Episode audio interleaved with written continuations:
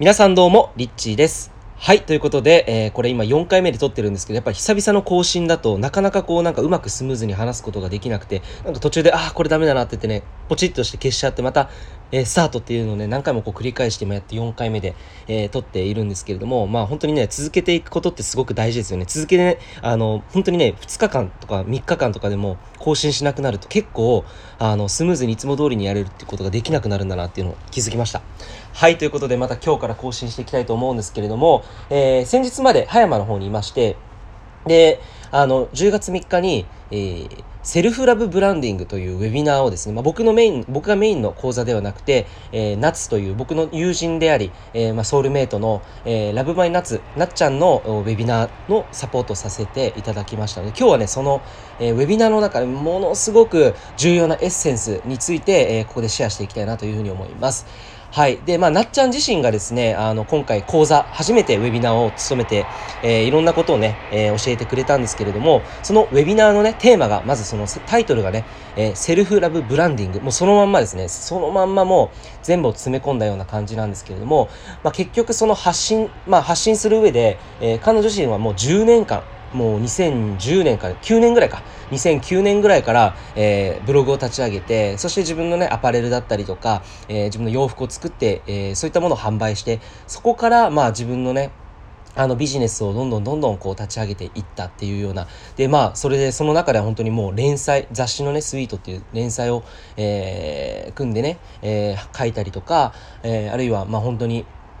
えー、一流企業とね、コラボしたりとか、まあ、そんな感じで、まあ、ファッションというその中で、えー、自分の自己発信っていうものをもう10年前ぐらいから、えー、行っていて、まあ、今はインスタグラム8万人ぐらいフォロワーがいるというようなインフルエンサーみたいな形でも発信しているんですけれども、彼女の、え、そのエッセンスを、え、学ぶというようなウェビナーでした。で、まあ、タイトルにあるように、セルフラブブランディング。これね、ものすごく、あのー、わかりやすいかなと思ったんですよね。で、まあ、タイトル自体もね、この本当に要素がもう入っているし、むしろこの2つ、この2つが一番重要だっていうことをね、伝えたい上でこのタイトルになった、なっているんですけども、これちょっと分解すると、セルフラブっ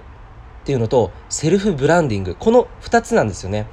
はい。で、これあの、セルフブランディングとかってよくあんまり聞いたことないよっていうね、方が結構多かったりとか、まあ、セルフラブはよく最近になってね、聞くっていうような方も増えてきたと思うんですけれども、えー、まあ、その10年間のその発信をしてきた中で、彼女がもう一番大事にしてきたこと、えー、それがこのセルフラブとセルフブランディングっていう2つの要素だったんですよね。で、これは本当に今、これからの時代、もっともっと重要になっていくんじゃないのかなと、えー、いうようなね、内容なんですよね。で、これセルフラブ、まずセルフラブって何かっていうと、えー、自分を大切にすることっていうことですね。自分自身を大切にして、そして自分を大切にして、自分が何をあの好きなのかとか、自分が何をね、求めているのか、自分のその欲求だったりとか、自分自身のあの意識自分自身に意識を向けることによって本当に自分というものが、えー、今どういう状態なのか、まあ、その状況を分かること認識して本当に寄り添うことができれば自分自身に本当に寄り添うことができればそれが自然体な形で本当に喜びだったりとか嬉しさだったりとかその楽しいとかワクワクっていうものが溢れてくるんですよね内側から。でこの内側から溢れてきた感覚が実は自然とセルフブランディングにつながっていくというお話だったんですね。なんかこのセルフブランディングっていうね話で言うとよくねイメージするのが自分をコテコテになんかこう塗り固めてなんか私はかっこいいでしょみたいなねこうなんかすっごいなんかあの画像だったりとかっていうのをすごい凝ったりとかあるいはなんか発信の仕方もすごく統一性を持ってなんか無理やりこうね、えー、なんか当てはめてこう発信みたいな感じでやっているようなイメージがあると思うんですけども実はこのセルフブランディングってこのブランディングの部分っていうのは、まあ、彼女自身、えー、今ずっとねやってきた上で伝えて、えー、いたのがその結局はセルフラブ自分を愛することをしていると自然とブランディングセルフブランディングが出てくできてくるというふうに言っていたんです。ではなぜそうなるのか。なぜ自然と、えー、セルフラブをやっていると自然とセルフブランディングもできてしまうのか、えー、そこで彼女が言っていたのはですね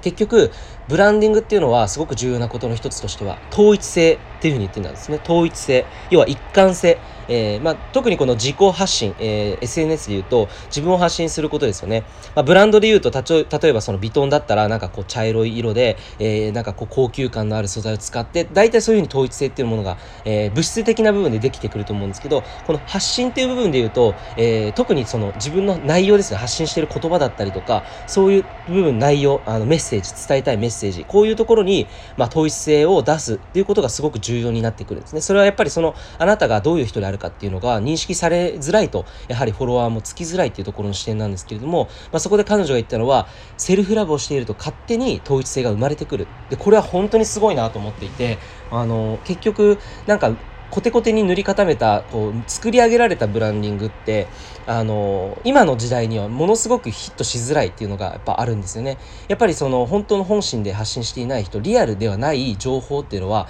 あの基本的に呼ばれづらい読まれづらいというか読んでいる人もこれ本当かなっていうふうに嘘じゃないのかなとかこの人なんかかっこつけて言ってるだけだなとかいろんなねこう解釈がね生まれてあんまりこうファンになりづらかったりするんですよね。じゃあこの一番重要なところっていうのがそのセルフラブっていうふうに言ってたんですけどこれはやってるとねなぜ、えー、セルフブランディング自然にできるのかっていうとなぜそこにねファンがつくのかっていうとやっぱり自分の本心だったりリアルを発信することになるからなんですね。そのリアルっていう部分で言うと本当に自分が幸せだなって思いなぜそうなったのかその感覚だったりっていうものを通してあなたが伝えたいことをメッセージとして、えー、例えばインスタグラムに投稿したのであればそれがね勝手にやっぱり人の心に響いていくんですよね。うん。だからここは本当にすごく発信の中ですごく重要なポイントかなって思いますしまあこれまででなんかこう発信ビジネスってたくさんあったと思うんですけどまさになおさらねこれから本当に重要なことの一つかなというふうに思います、えー、たくさんねあのいろんな情報に溢れている時代っていうのはより選別される本物がね選別される時代になってくると言っても過言ではないと思います、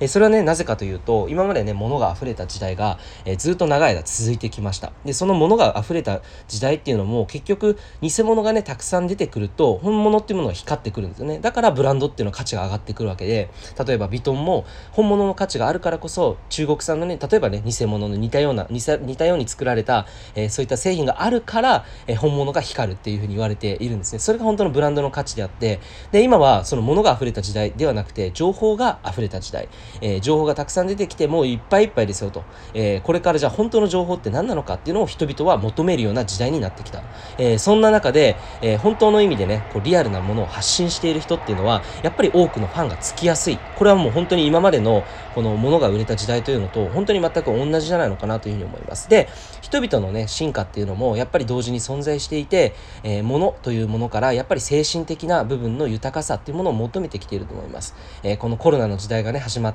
コロナのね、えー、コロナ禍になってからやっぱりこの本当に自分たちがね求めている仕事のあり方って何なんだろうか。本当にね自分の望んでいる住み方、えやり方仕事の仕方こんなねいろんなね今まであったやり方を本当に変えていこう。そういうふうにね思っている人も増えてきている時代の中で、えやはりね本物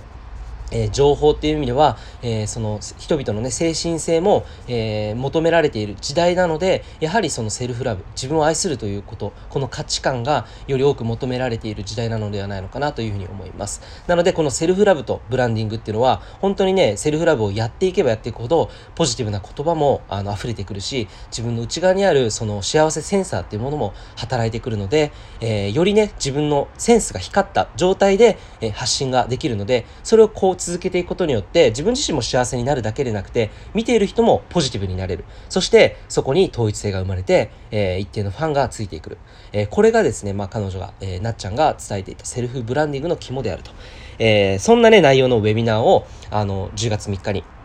えー、葉山で行ってきました。